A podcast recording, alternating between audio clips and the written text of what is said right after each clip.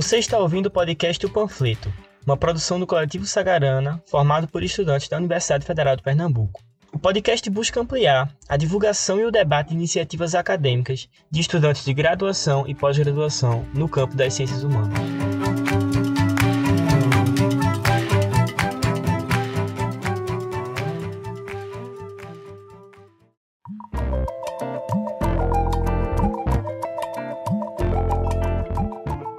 Hoje estou aqui com o Silvio Coelho para a gente conversar um pouquinho nesse panfleto. Já queria dar as boas-vindas e perguntar se está tudo certo. Tudo bom, Silvio? Tudo, tudo certo, tudo correndo bem. Pronto, queria te pedir para tu poder se apresentar um pouquinho para a audiência, para quem está ouvindo, para a gente poder começar essa conversa. Bom, é, eu sou o Silvio Coelho, sou aluno do quinto período de História também atuo no recém-formado, né? Grupo é, Laboratório de Estudo de Outros Medievos, da UFPE, e atuo também no projeto de extensão Idade Média na Escola, né? Ambos é, voltados para pesquisa e para a parte de educação de medievo para ensino médio. E estou também fazendo uma pesquisa que envolve os textos, é, texto da patrística, é, principalmente os textos de Agostinho de Hipona, né, de Santo Agostinho, trabalhando tanto com perspectiva de gênero, puxando uma perspectiva queer, e também trabalhando com a imagem de Agostinho enquanto norte-africano.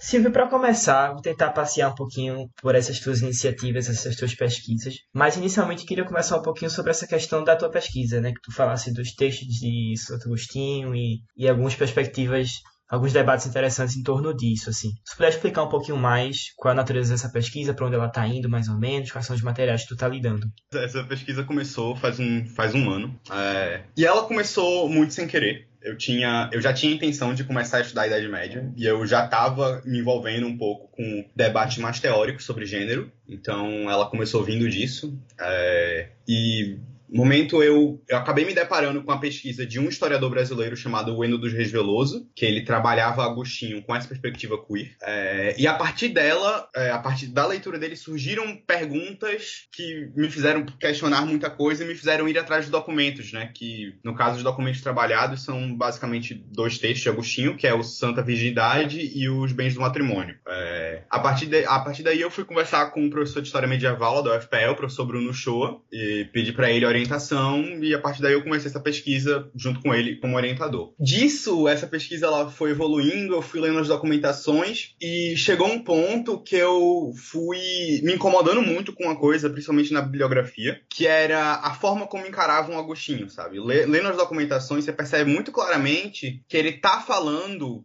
de um local cristianizado, ele tá falando de um local é, muito influenciado por Roma, mas é, ele tem uma relação muito forte com o lugar onde ele nasceu, com Tagaste, né, a cidade onde ele, nas, onde ele nasceu, a região onde ele atuava como bispo, que atualmente é a Argélia. Então acabou que eu, por sentir essa cidade, eu comecei a investigar mais essa questão dele, da visão dele enquanto norte-africano e, é, e foi indo por, essa, por essas vias, né? Tomando, pegando essas duas pesquisas em paralelo, duas questões sobre isso em paralelo, né? Uh, a questão da, de trabalhar sexualidade em Agostinho, que foi inicial, uh, gira muito em torno da, de uma questão muito comum de debate na patrística, né? De encontrar uma tentativa dos autores, de vários autores da patrística, de criar uma criar o que é definir o que não o que é e o que não é herético né o que é o que é o correto pelas leis da igreja e isso não acaba tendo uma influência direta na ordem social do, da sociedade é, da antiguidade tardia, né? Uh, e, então foi evoluindo a partir disso a pesquisa e a questão da de pensar Agostinho dessa forma surgiu de um incômodo mesmo de que assim ninguém ele, ninguém tem em sua consciência vê Agostinho como sendo desimportante na história do dito Ocidente né? E teve um caos até interessante que me, me despertou muita atenção com isso. É, mas, ao mesmo tempo, é, quando a gente pensa Argélia, muitas vezes ela é colocada no, no Oriente, no dito Oriente, né? Então ela começou muito nesse debate do orientalismo, do que é desse orientalismo. Ela surgiu muito, é, muito fortemente baseada em Eduardo Said, né? Nas de Eduardo Said. E assim, isso chega a um ponto, assim, isso eu, eu fiquei. O que me incomodou e que me despertou muito interesse foi um caso na própria Argélia, em 2001, que o, o presidente ele fez uma conferência com vários estudiosos de Agostinho. Isso é também uma peculiaridade de, de Agostinho, assim. Você vai ler e ler e ler os documentos dele. Os documentos dele são todos traduzidos e boas traduções. E você não vai esgotar nunca aquela fonte, porque é, é enorme uma quantidade enorme de detalhes que tem para se pescar sobre ele, né? Mas é, essa, essa, esse evento ocorreu na Argélia. O nome, o nome do evento era é, Santo Agostinho, Africano Universal. E a população local, os, os argelinos, eles é, até chegaram a recorrer à violência física, acusando o presidente de estar ocidentalizando o país deles. O que, assim, e Agostinho tinha nascido, é, nasceu onde hoje é a Argélia. Então, assim, foram questões que surgiram é, meio que concomitantes e eu até tenho tentado relacionar as duas coisas, mas cada uma no seu, na sua bolinha, basicamente. Perfeito. É, ô Silvio, eu queria perguntar uma coisa em relação a como é que tu vê, assim, debate que a gente está podendo observar na, na sociedade hoje em dia, tu já citaste essa questão do orientalismo e essa essa ideia do Ocidente, essa ideia de Oriente que está sempre presente na sociedade contemporânea, né? essas questões de gênero também que, que atravessam a tua pesquisa. Então, se tu, pudesse, se tu pudesse dizer assim como é que tu observa essas relações, né, entre essa pesquisa que tem um, um caráter histórico, textos históricos mais antigos, mas que os temas às vezes são atravessados, né, por questões muito ainda presentes. Uma questão que eu enxergo muito forte, né, é, que está muito presente no texto de Agostinho e tem muita, é, vem muito da nossa relação com o corpo, como a gente se enxerga o próprio corpo hoje, é, tá muito da forma como ele, é, como ele trata os tabus do corpo, né? Como ele traz essa questão da culpa muito forte nos textos. Então, é, você vai ter uma até uma relação de, de condenar o corpo, de trazer toda essa questão de, de uma condenação. É, assim, essa forma que ele traz de pender, de trazer limites, né? Do, do, comportamento sexual, outras coisas, ela é sobretudo feminina, mas ela acaba caindo muito também pro, pro comportamento masculino nos textos dele, né? Existe uma, uma bibliografia muito forte, muito, muito bem feita, né? Principalmente nos anos 80 e anos 90 sobre essa questão feminina na igreja, né? Tá aí a Aline Russelli, a Ivone Knilber com História da Virgindade, a Aline Husserl com Porneia, a Joyce Salisbury com é, Paz da Igreja Vidas Independentes, até o próprio Peter Brown escreveu o Corpo Sociedade foi escrito mais ou menos na mesma época, um pouquinho anterior, né, também. Mas só foi liberado pra gente agora. O, o quarto volume de História da Sexualidade do Foucault também versa sobre esses assuntos, apesar dessa bibliografia extensa produzida sobre. É, Sente-se falta de debater também é, um, pouco desse, um pouco desse reflexo, né? Dessa é, culpa trazida, dessa, dessa dita culpa cristã, né? Colocada, sabe? Isso. E é interessante como você vê isso refletido muito forte em, em, em discursos religiosos religiosos, em, sobretudo discursos religiosos, né? Uma, uma, entender como é que foi criada essa ortodoxia, porque o, a importância, o que Agostinho está fazendo, assim como outros é, doutores da igreja, né, da época, é criar uma, uma, ortodoxia, efetivamente, estabelecer o que é certo e o que é errado, tanto que a maior parte da literatura sobre o tema são tratados doutrinários, né, tratados de doutrina, é, além de entender a origem de, dessa, dessa ortodoxia, é muito de perceber como, essas, é, como essa relação é dinamizada, de perceber como é, você tem muito fortemente é, coisas que foram escritas no século V reverberando num discurso muito contemporâneo de, sobre comportamento sexual, sobre restrição da prática sexual, sobre é, negação do próprio corpo, entre outras. E, assim, e isso você vai percebendo até futuramente, assim. O, a gente tem uma brincadeira, tem uma colega minha, Rafaela, Rafaela Farias, que ela estuda um autor do século XIV, né, um autor inglês do século XIV, e ela estava me falando que, assim, uma das influências que esse autor tem que é o Chaucer, ele tem para criar é, comportamentos, é, criar uma forma de punir a, o, o, comportamento sexual, o teor dos textos dele varia muito disso, ele volta para Agostinho, sabe? Isso acontece mil anos depois. E outro caso que eu gosto de contar, né, é que tem um, um padre que é amigo da minha família e ele é um cara que eu bato muito de frente, porque ele é um cara muito conservador. E a gente cria muitos problemas, mas é, muito do discurso dele, principalmente do discurso é, mais moralista e mais religioso, tá muito baseado em Agostinho, sabe? E isso são coisas que saltou muito meus olhos. Assim como vários, várias vezes, assim, de, vistas pela internet de desses cursos neopentecostais e evangélicos, você percebe esse discurso aparecer, sabe? Então, é, isso é uma coisa que. Isso é uma coisa que não foi uma preocupação inicial minha, mas que começou, comecei a perceber depois que eu comecei a, a pesquisa. E outra questão, assim, quando se está trabalhando medievo, antiguidade tardia e antiguidade, né? Que tiveram por muito tempo esse estigma de ser é, o Ocidente, é, é importante você fazer isso com seriedade, mas além é, e fazendo com seriedade entender que não é esse discurso belo todo, sabe? Você tem uma apropriação muito forte dessa antiguidade e desse medievo por forças reacionárias. É, não sei se tu lembra daquele caso de pouco tempo atrás o cara vestido de templário no fazendo é, chamando pro, pro protesto é, em favor do Bolsonaro. E assim, muito dessa, dessa força reacionária se inspira nesse medievo. Então a gente buscar retomar esse medievo e mostrar que ele não é tão não é tão branco, não é tão heteronormativo, não é tão é, não é tão machista quanto se mostra ele, né? Quanto quando quanto se apropriam dele e disputar esse espaço discursivo também é, acaba sendo importante, né? Então assim, é, mais que nunca estabelecer um campo, um pisar forte, né? Nessa disputa do passado e uma coisa assim, isso já volta a uma justificativa mais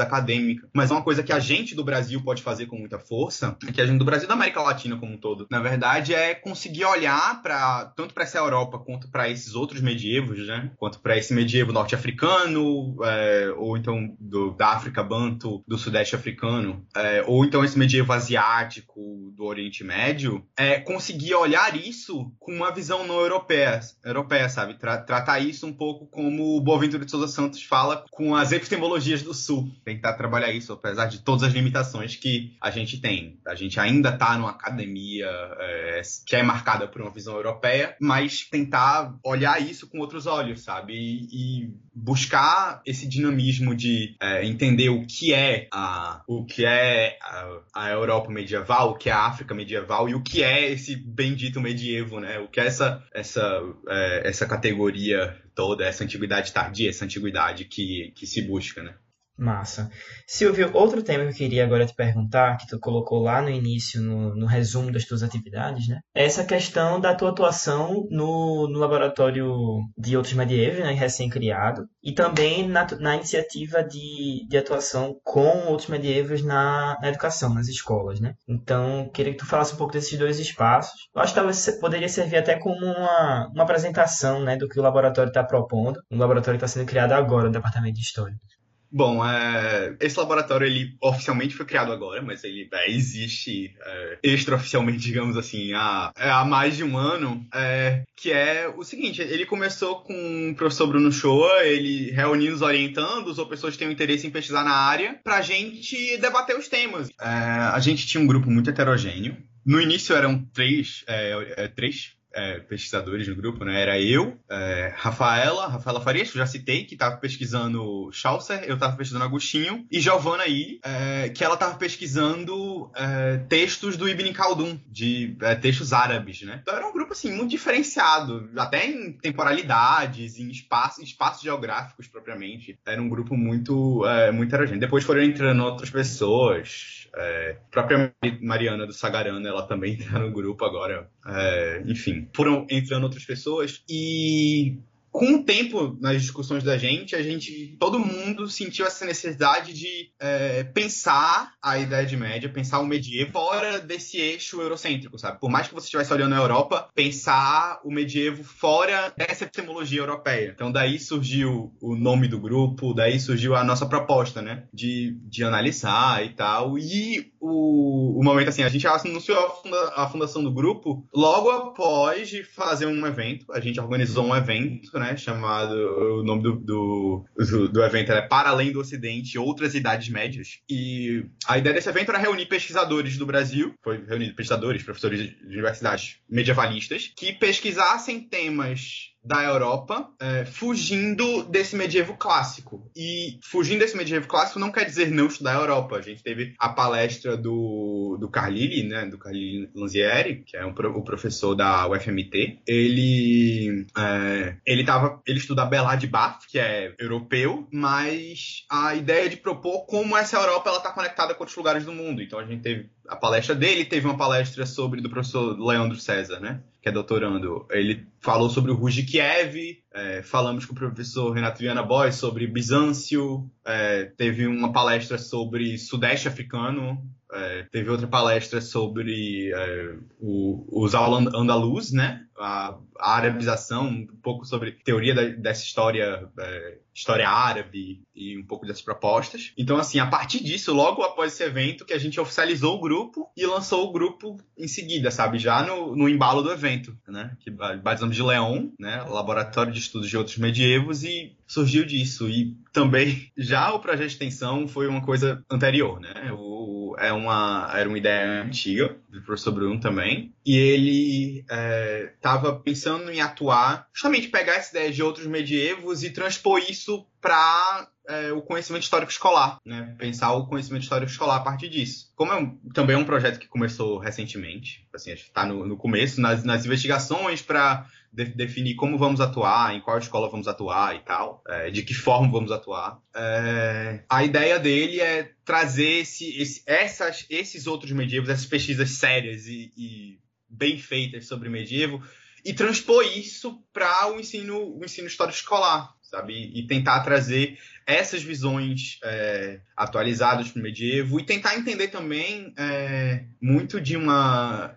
de, uma, de uma questão que é, é muito difícil ensinar, ensinar a Idade Média no Brasil. É uma, é, ensinar a Idade Média, sobretudo para ensino básico, é uma coisa complicada. Assim. O... Não digo nem porque, assim, é, desmentir Tolkien é muito fácil. Desmentir que não existem elfos, não existem dragões na Idade Média real é, é fácil. O, o principal problema são justamente esses campos de disputa, sabe? Essas, essas visões distorcidas do que é a Idade Média, de uma Idade Média branca, que é a maior, assim, a maior mentira que existe, de uma Idade Média 100% europeia, ou então de uma, de uma Idade Média até muito heterogênea, sabe? De trabalhar essa Idade Média como se fosse aquela ordem feudal em 100% dos lugares e que tudo é, é igual, sabe? Então, assim, desmistificar isso, desmistificar essas coisas para o ensino básico, né? Entender formas de desmistificar isso. E, assim, as formas das mais diversas, né? Tentar trazer isso de forma bem exposta didaticamente. São essas propostas meio que se conversando uma entre a outra, né? Silvio, eu fico bastante contente com a tua presença aqui. Eu acho que é um, um debate é, que se aproxima um pouco mais de outras epistemologias não europeias, vamos dizer assim, essa, essa ruptura com, com, essa, com esses olhares eurocêntricos e tal, tentar se aproximar de um pensamento decolonial, eu acho que é, essa tua a entrevista que a gente fez contigo hoje meio que pode ter inaugurado esses temas aqui no, no panfleto. A gente espera poder receber mais pessoas para tra tratar de assuntos nesse sentido, assim. Então, fico bastante contente com a tua presença. É, eu sempre recordo a quem ouve, né, que o e-mail, né, o contato do, de quem é entrevistado sempre aqui vai estar na descrição do podcast, independente do aplicativo que esteja sendo usado, tem sempre as notas embaixo. Então, quem quiser conversar, mandar um e-mail, pedir referências, querer saber mais sobre o laboratório, sobre a atuação de Silvio e seus colegas, eu acho que esse canal sempre vai ficar aberto, né? Então, te agradeço bastante, Silvio. A gente que tenha muitos frutos né, ainda na, na, atuação do Laon na UFPE. Então, valeuzão, obrigado.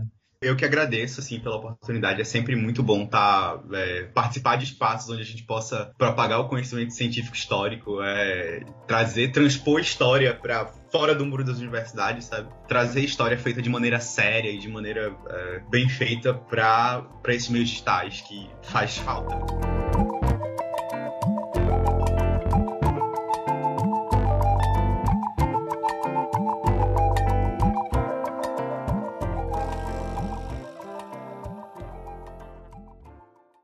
Panfleto é uma iniciativa do Coletivo Sagarana, apresentado por Luiz Vinícius Maciel e editado por William Freitas.